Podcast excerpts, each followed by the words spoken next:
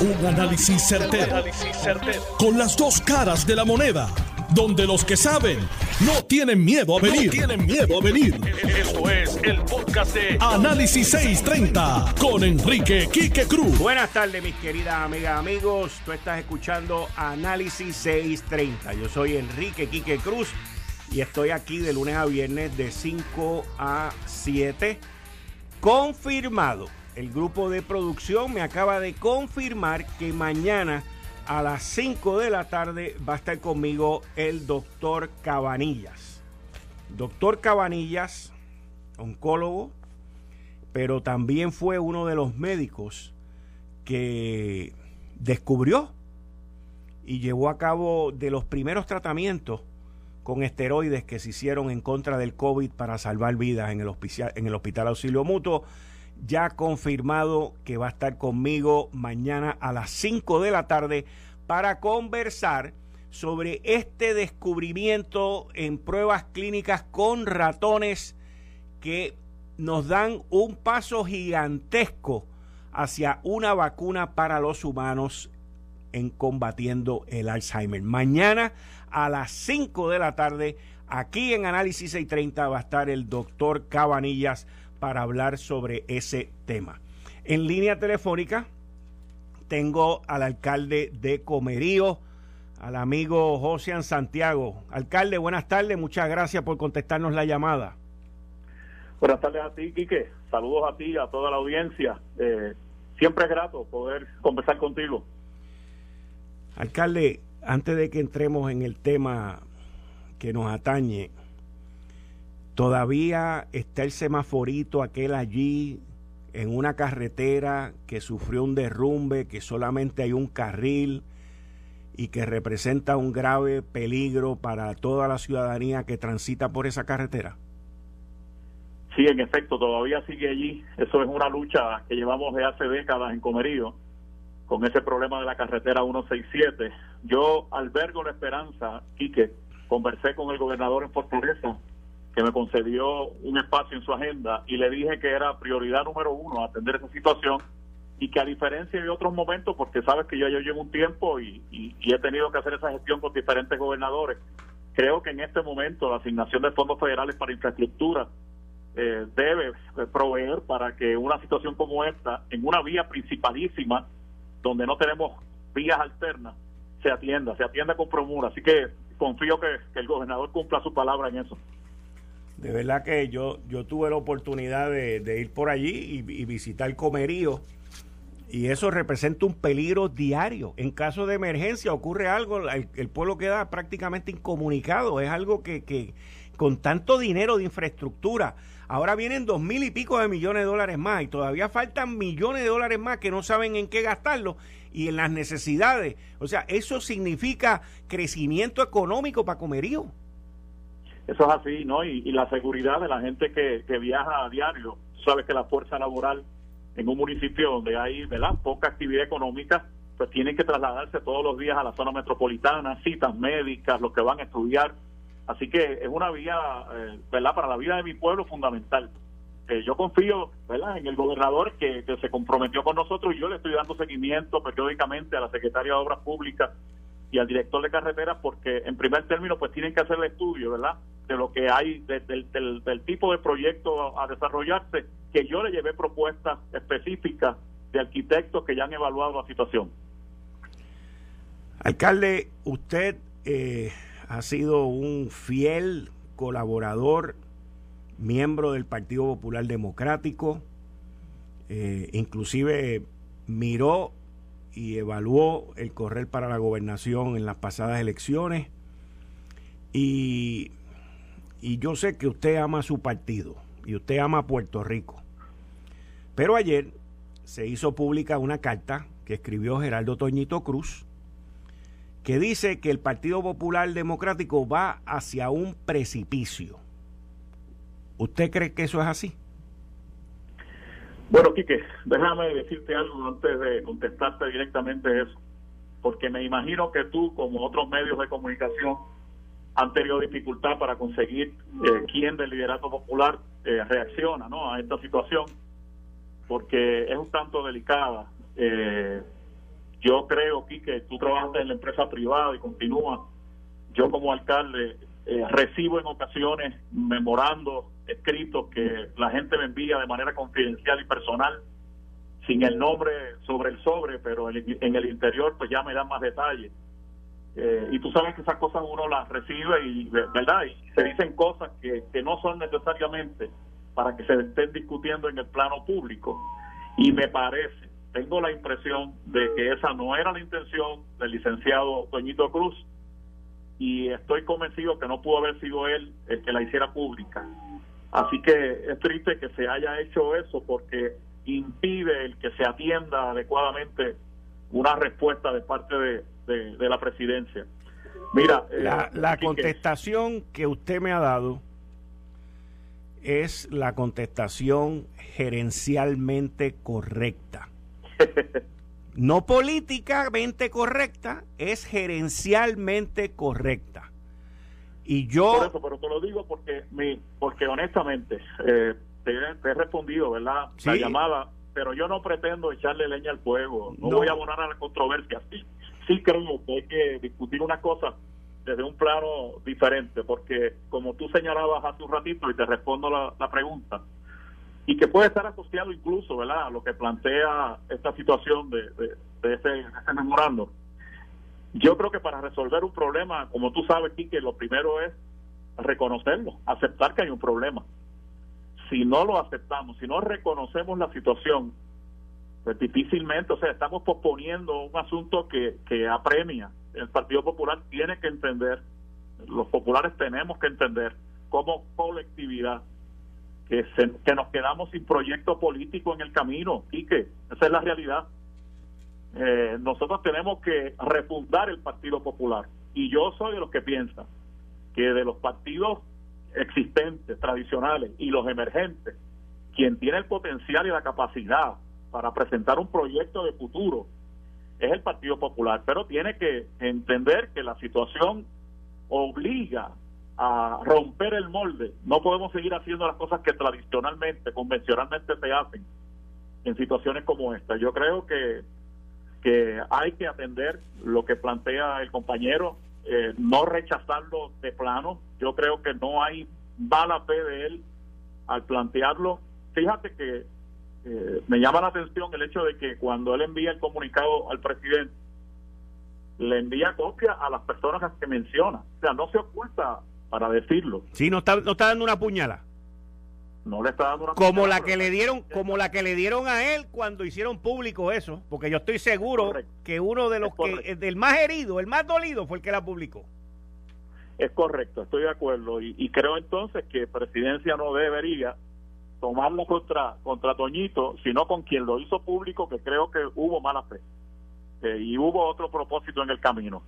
Yo creo que hay que atender la situación, eh, Quique, eh, más allá de, de la cosa de, la comisión estatal, el componente electoral, que se enfoca Toñito en ese tema porque, ¿verdad? Es, su, área.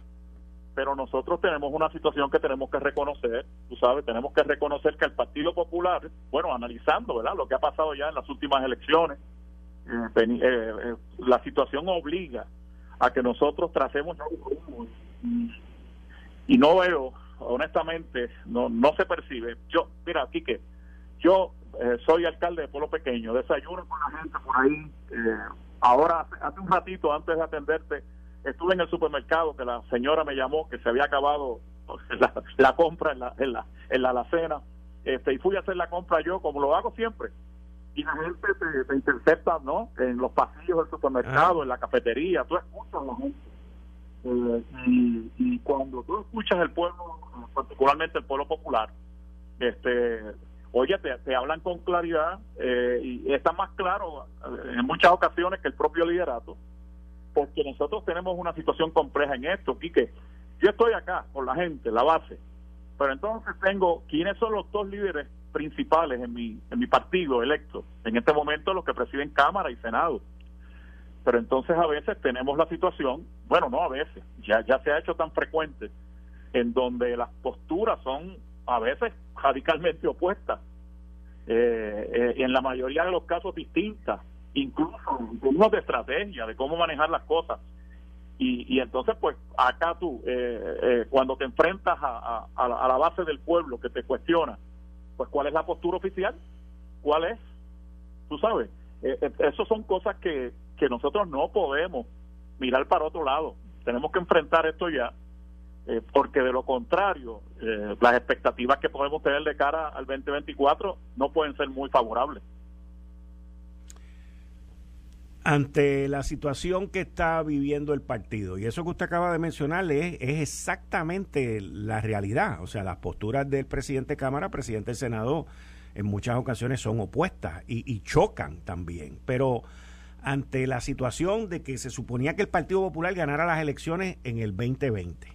Pero, o sea, eso era de calle. El que apostara a lo contrario iba a perder.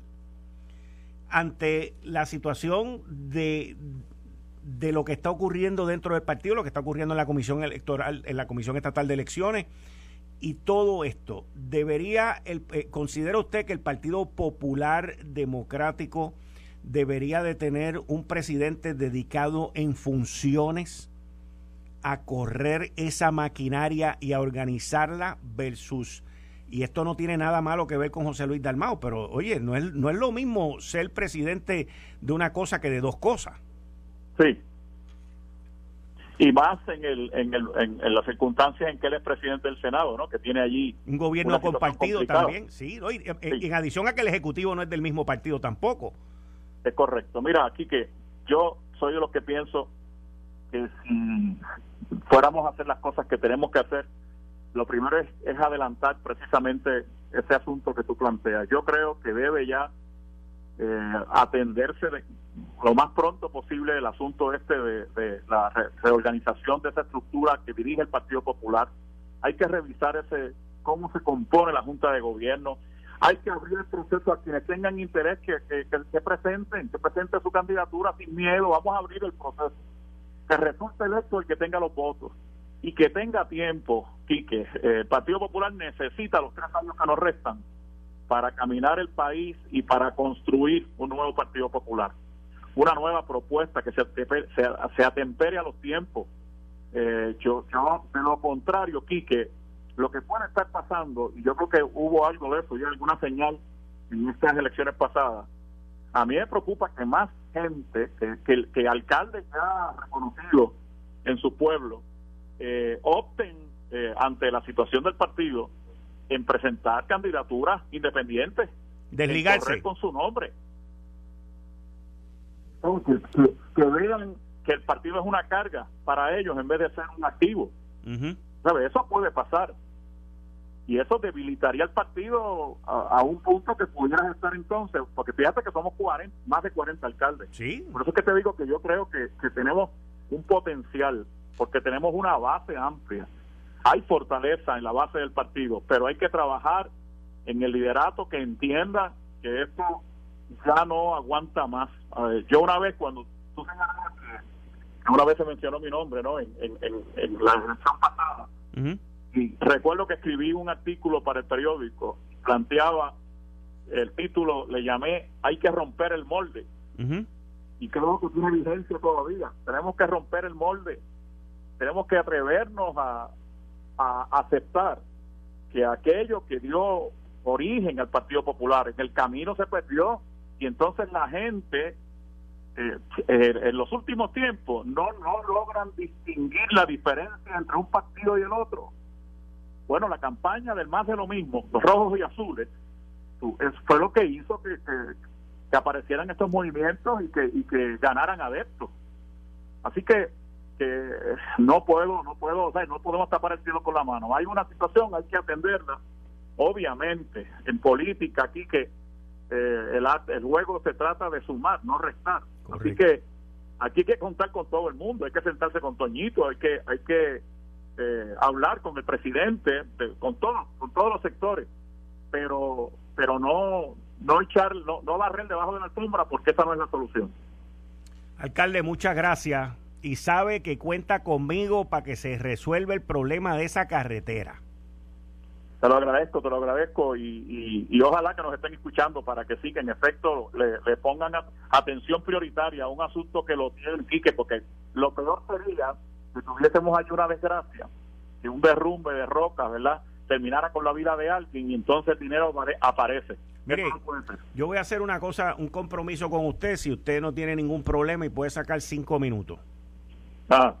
Desde ahora en adelante, yo lo voy a llamar a usted todos los lunes a las seis de la tarde. Y le voy a preguntar, alcalde, ¿han resuelto el problema? ¿Lo llamaron? ¿Han hecho algo? Y eso lo vamos a hacer todos los lunes a las seis, a las seis de la tarde. Pues te lo agradezco porque creo que es un proyecto que, al igual que ocurrió aquella vez de la escuela especializada en béisbol, que tú sabes que tuve que dar una batalla campal. Sí, sí, Y hubo muchas voces que nos ayudaron en eso. Me parece que esta vez eh, es un tema que igualmente necesita el apoyo nacional. Gracias, Quique. A un abrazo, muchas gracias. Bien. Bien.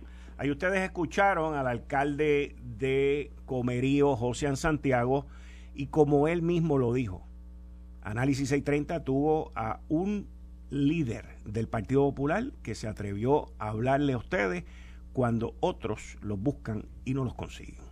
Aquí en Análisis 630. Miren, le tengo que decir algo. Eh, estás escuchando el podcast de Noti1. Análisis 630 con Enrique Quique Cruz. 5 y 32 de la tarde de hoy, martes 16. Martes 16 de noviembre del 2021. Tú estás escuchando Análisis 630. Yo soy Enrique Quique Cruz y estoy aquí de lunes a viernes de 5 a 7 por Noti1 630. Mira, para los que buscan mayor calidad y rendimiento en su gasolina, sepan que la gasolina Golf ha sido reconocida por la prestigiosa certificación de calidad Top Tier.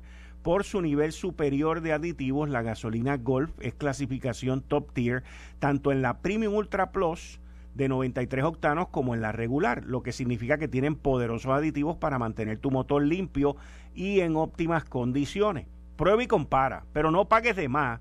Para mayor rendimiento y calidad, vaya bien, vaya la segura con la gasolina Top Tier de Golf, tanto la Top Tier Premium de 93 octanos como la Top Tier regular de Golf.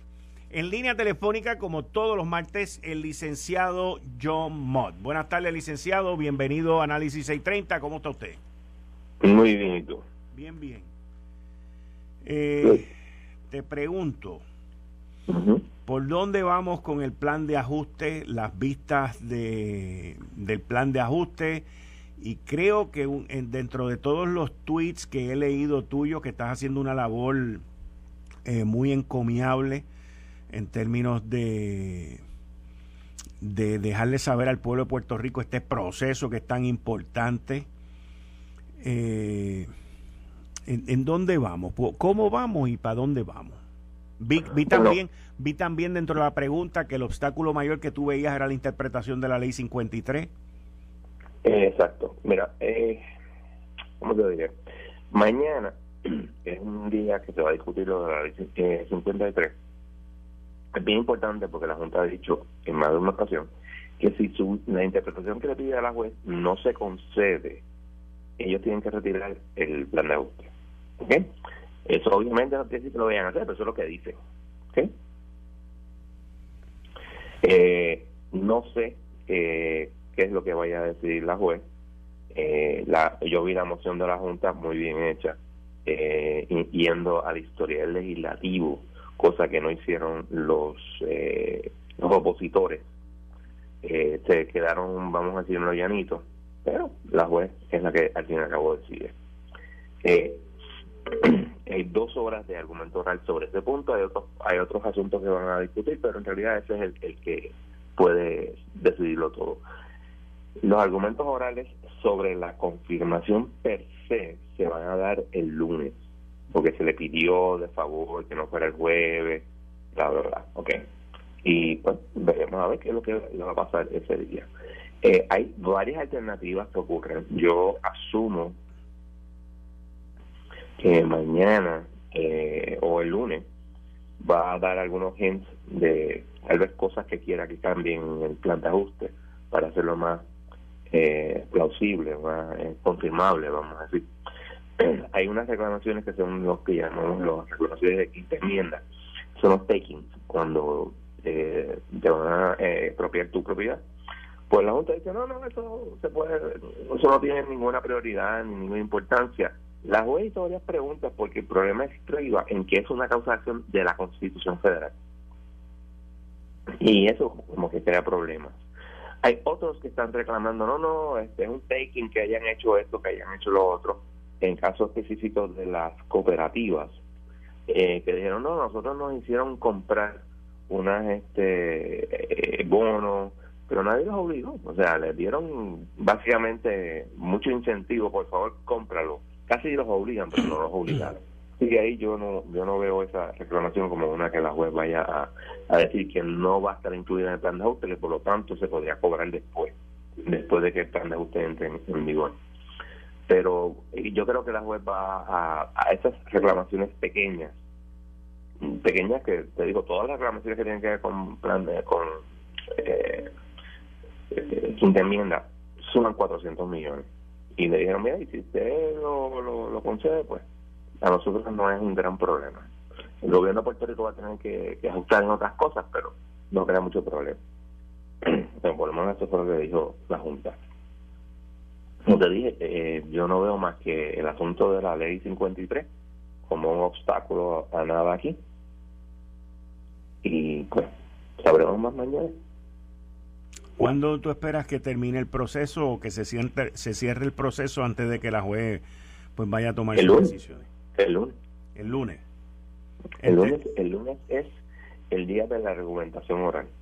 Que ese, es el, ese sería el día final. ¿Cuánto tiempo? ya La jueza ya decidió cuánto tiempo le va a dar a las partes. Eh, creo que le dio, le dijo seis horas, tres y tres. Tres para los que eh, están de acuerdo y tres para los que no están de acuerdo. Ok. Hay que ver, hay que ver este, eh, qué es lo que vaya a pasar. Yo creo que ahí, o, o mañana o el mismo lunes, ella va a dar unos lados que tal vez quiero que me cambien esto, me cambien lo otro, para hacerlo más plausible, porque como te dije, yo no veo eh, que ella no confirme el plan. Pero si no confirma el plan, pues entonces la cosa se pone problemática, porque acuérdate que en la reunión donde ella citó a todo el mundo, ella dijo, oye, la paciencia se me acabó y hay que recordar también que el, plan Support Agreement establece que hay que aprobar el plan en antes de de diciembre. No me acuerdo qué fecha en diciembre, pero es en antes de diciembre. Ok. Mañana, ¿qué va a ocurrir? Mañana. Mañana, como te dije, el argumento oral sobre el asunto de... Sí, pero lo, lo, de los 400 millones y eso, eh, pero entonces, esto sigue, mañana sería jueves, no, miércoles, perdón, el jueves. El jueves no va a haber nada, porque o le pidieron de favor, lo único que falta después de lo de mañana es el argumento oral sobre la confirmación. Que eso sería... Y le pidieron de favor, déjenlo, para el lunes. Y dijeron, déjenlo para el lunes. O sea, que esto entonces el lunes se supone que termine. El lunes termina, sí. Y, es rápido todo. ¿Y cuándo tú esperas que ella dé su su determinación, número uno, y número dos, eh, hasta ahora lo que tú has visto por parte de ella se inclina hacia qué lado. How do you read it? ¿Cómo tú lees lo que está pasando? Con, de lo que ha visto hasta ahora yo no he visto nada, absolutamente nada que impida que, que, que, lo, lo Claro, mañana es el argumento, tú sabes, importante, eh, que es lo, como te dije, lo de la ley 53. Hmm. Y yo creo que, este, por lo menos lo que yo vi de la Junta, en términos de su argumentación en su moción, está muy bien hecha y, usa el historial legislativo de la ley muy favorablemente para la posición de la Junta. Interesante. Pues el licenciado John Mott, mañana usted y yo vamos a tener que hablar entonces para ver cómo va la cosa. Y el lunes definitivo. Y el martes definitivo. no me extrañaría que ella decida bien rápido. o sea, que se lleva una semana. Porque recuerda que ella tiene una un proposed order que lo único que tiene que cambiar es una cosa que aquí o allá. Ok. Está bien. Bueno, pues muchas gracias, John. Bien, gracias. Ustedes escucharon al licenciado John Mott, que está conmigo todos los martes y todos los días necesarios, siempre y cuando estemos... No me diga que ahí está entrando otra llamada. Ese eres tú. Está sonando ahí. Estamos ahora tratando de comunicarnos con el licenciado José Lozada, ex fiscal, y queremos hablar con él sobre un caso que se va a estar viendo mañana en un tribunal cerca de usted, en el cual casi nadie está hablando de él. Pero esto es bien sencillo, bien sencillo. Este ha sido un caso bien largo, que ha tomado mucho tiempo y que puede ser que en estos días se dilucide todo. Ya está el licenciado José Lozada. Buenas tardes, licenciado. Bienvenido como siempre aquí en su casa de Análisis 630. Un placer siempre estar contigo, Quique. Licenciado, eh, tengo entendido que mañana se va a ver el, el caso del exalcalde Héctor O'Neill. Es correcto, mañana está señalado el caso del señor alcalde en el Tribunal de Bayamón. Tú recuerdas que ese caso lo llevó el panel del fiscal especial independiente. Inicialmente le radicaron 11 cargos. En este momento solo, quedan cuatro cargos. Y está señalado para juicio. Pero mi impresión es que el fiscal especial independiente ha dialogado con el señor alcalde, con su defensa, y entiendo que debe haber algún acuerdo para finiquitar ese asunto. Ok, vamos, déjeme, déjeme repasar y, digerir esto. Eh, mañana el, el exalcalde Héctor O'Neill, en conjunto con su abogado, van a ir a, la, a la sala de la corte y usted entiende, eh, la impresión que usted tiene es que hay un acuerdo con fiscalía. Esa es mi impresión hay que esperar a mañana para ver si es correcta mi impresión. Recuerda que él le radicaron 11 cargos con unas damas, mujeres policías del cuartel de Guaynao. De esos 11 cargos ya solamente se han desechado, eh, vamos a decir, 7 cargos, solamente quedan 4. Y debo pensar que en el análisis completo entre la defensa y la fiscalía, con las probabilidades de prevalecer uno u otro, y razonablemente en este tipo de casos se llega a algún acuerdo y ambas partes están insatisfechos y debo pensar que debe ser un acuerdo para una probatoria que no implica pena de cárcel. Ok. Interesante. Ha sido un caso largo.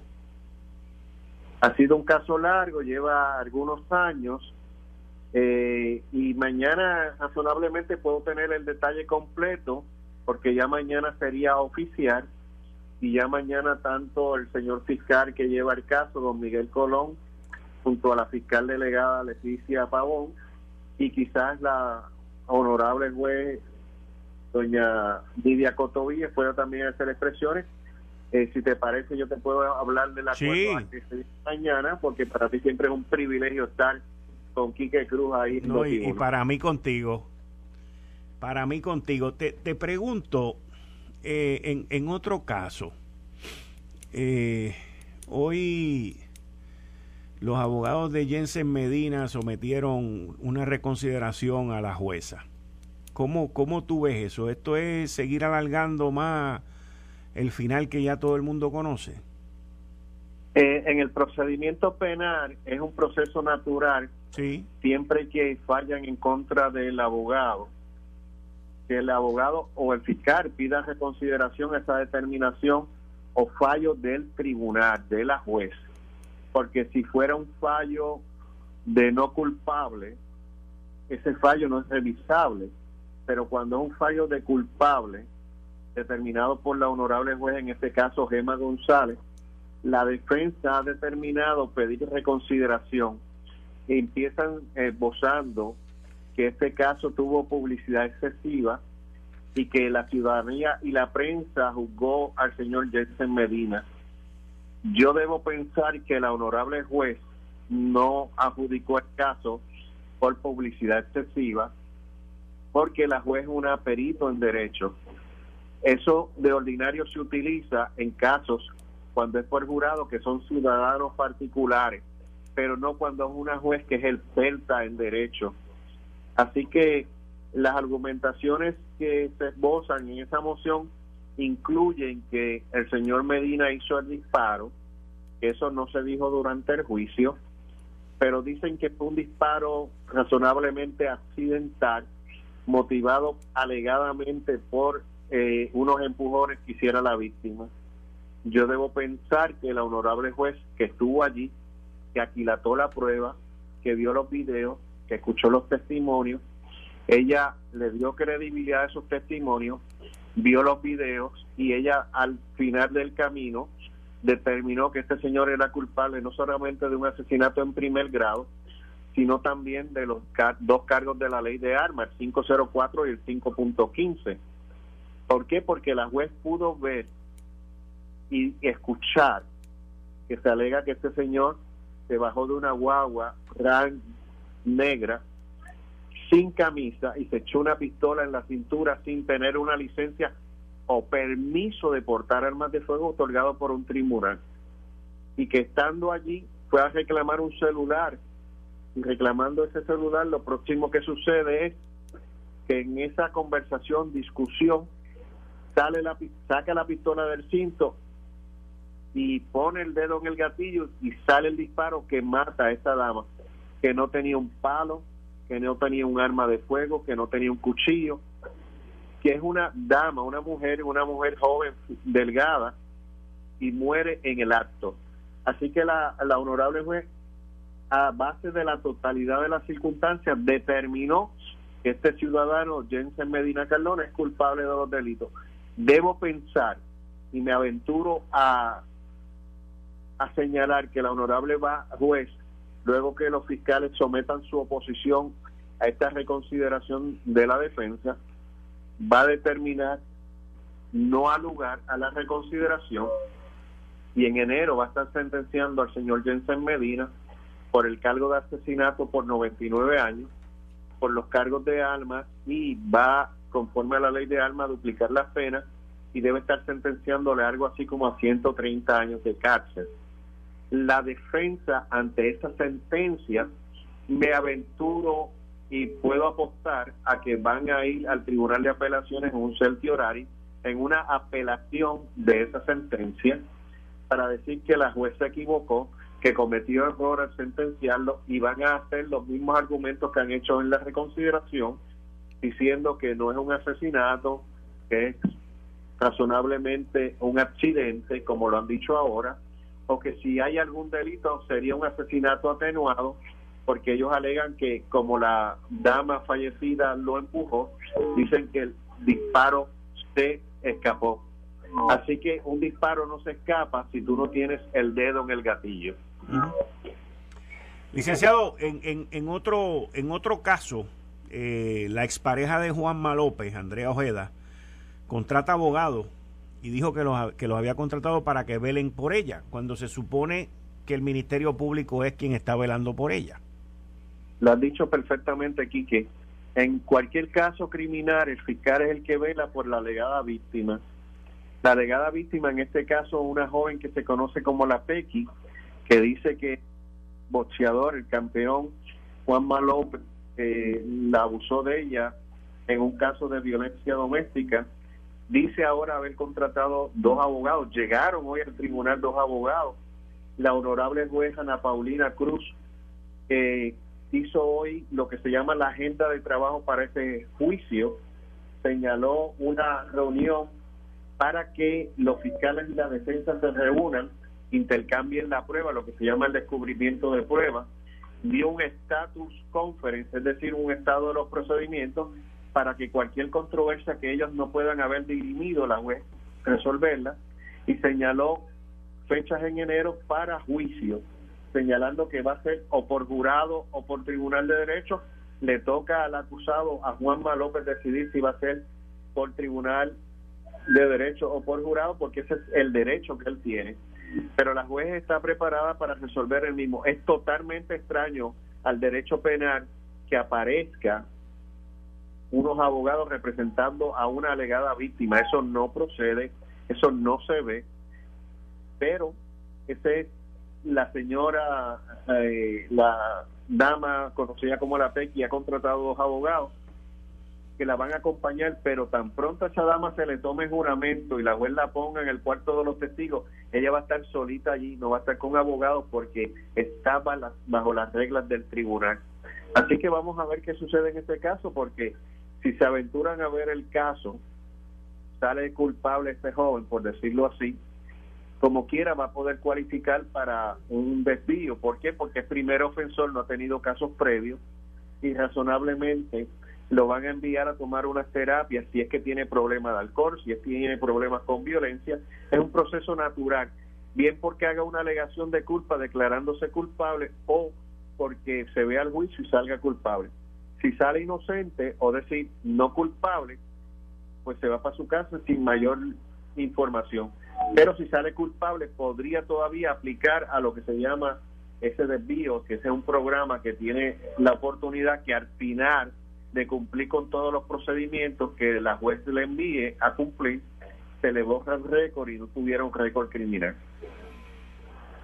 Bueno, eh, vamos a ver entonces qué sucede aquí, porque esto como que cada vez que, que, va desarrollándose, como que se va complicando. Y, y, para, y para terminar con, con esta intervención hasta mañana, pues el panel del fiscal especial independiente designó unos fiscales especiales independientes eh, para ir en contra del alcalde de Mayagüez, José Guillermo Rodríguez. Sí, eh, ahora el señor alcalde se enfrenta a esa designación. Ellos tienen 90 días para investigar, pueden pedir una prórroga de 90 días adicionales y lo que están investigando es la utilización de fondos públicos y si el alcalde hizo buen uso o no de esos fondos públicos. Ok, pues vamos a ver entonces.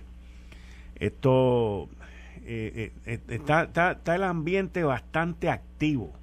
Usted, usted lo siente así, cargado también. Está cargado, hay muchas investigaciones criminales, hay muchas investigaciones del panel de fiscal espacial independiente, hay otras investigaciones porque, como tú bien dijiste, el, asunto en el, en el negociado de la policía está un poco cargado, no se le están dando el reconocimiento, el valor que tienen nuestros policías y eso conlleva a que los policías estén cargados de trabajo, desilusionados porque se les prometieron unas cosas con relación al retiro, a su trabajo.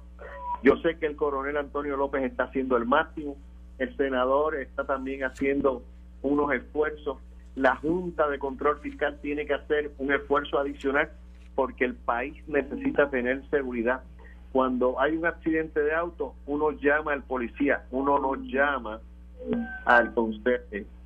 ¿Por qué? Porque el policía es el que atiende la querella del accidente de auto. Cuando hay un robo, una apropiación, cuando hay cualquier delito, a quien uno llama al policía. Yo recuerdo de pequeño que decían el policía es tu amigo. Así que yo creo que tienen que darle el valor. Yo sé que el gobernador está haciendo un esfuerzo, pero tiene que duplicar ese esfuerzo porque necesitamos que tengamos la cantidad de policías suficiente y que ellos estén satisfechos con las condiciones de trabajo para hacer un trabajo extraordinario como siempre lo han hecho, Quique. Licenciado José Lozada, muchas gracias como siempre. Vamos a estar hablando mañana también. Muchas gracias. Un placer, Quique. Hasta luego. Hasta luego. Buenas noches. Ahí ustedes escucharon al licenciado José Lozada, ex fiscal, miembro del grupo que trabajamos aquí en Análisis 630 para traerle a ustedes la información, la noticia, el análisis y qué es lo que va a pasar. Vamos a ver qué es lo que va a pasar mañana con el caso de Héctor Onila. Él nos dio un preview. Y vamos a ver también todos estos otros casos, cómo se están manejando y cómo están funcionando. Tú estás escuchando Análisis 630. Yo soy Enrique Quique Cruz y estoy aquí de lunes a viernes de 5 a 7. Esto fue el, podcast de Notiuno. Análisis 630 con Enrique Quique Cruz. Dale play a tu podcast favorito a través de Apple Podcasts, Spotify, Google Podcasts, Stitcher y notiuno.com.